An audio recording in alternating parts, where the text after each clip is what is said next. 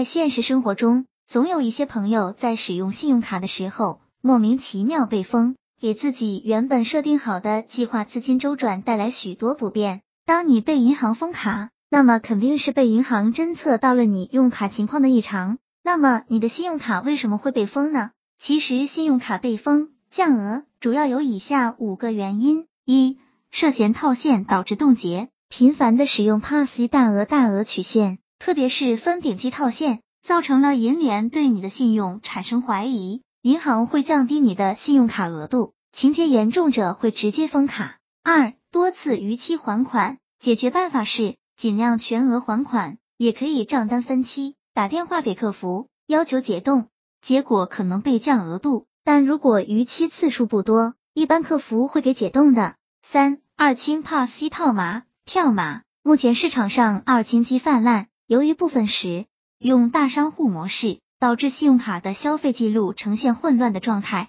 如 Z 小姐在 BJ 生活，其在某店铺消费了一笔一百元的交易，对方使用的二清 Pass 机在银行的登记信息可能在另一个城市。一旦 Z 小姐当天又在其他商家办理的二清 Pass 机消费，遇到同类情况的话，就会出现一张信用卡一天之内在几个不同城市的刷卡记录。非常容易被银行监控查封。四，老是在你经营行业范围内刷卡，银行的风险防范是很灵敏的。五，经常在网络消费，因为网络消费银行没有利润的。在这里，朋友们要注意到一点，当你不给银行赚到钱的话，银行就会对你开刀，财产因各种纠纷被冻结或没收的，信用卡也会被冻结的。这种情况比较少，这样的人就点背了，先把你的官司解决了，再。考虑解冻信用卡吧。现在很多人都有信用卡，但信用卡平常使用会有一些禁区：一、数月在同一台大 PASS 机上重复操作的；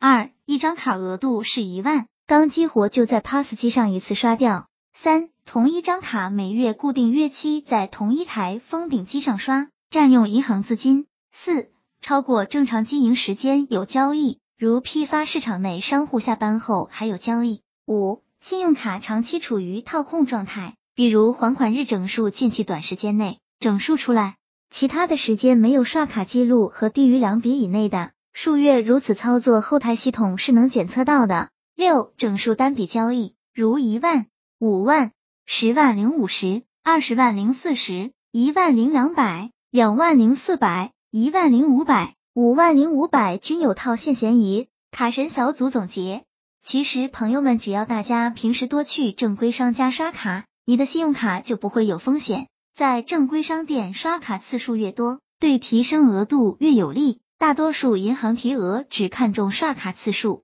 而不会在意每次的刷卡金额。如果是使用 Pass 机的朋友们，就要学会点技巧。只有学会了用机用卡的技巧，才是最好的。希望这个资料对朋友们有所帮助。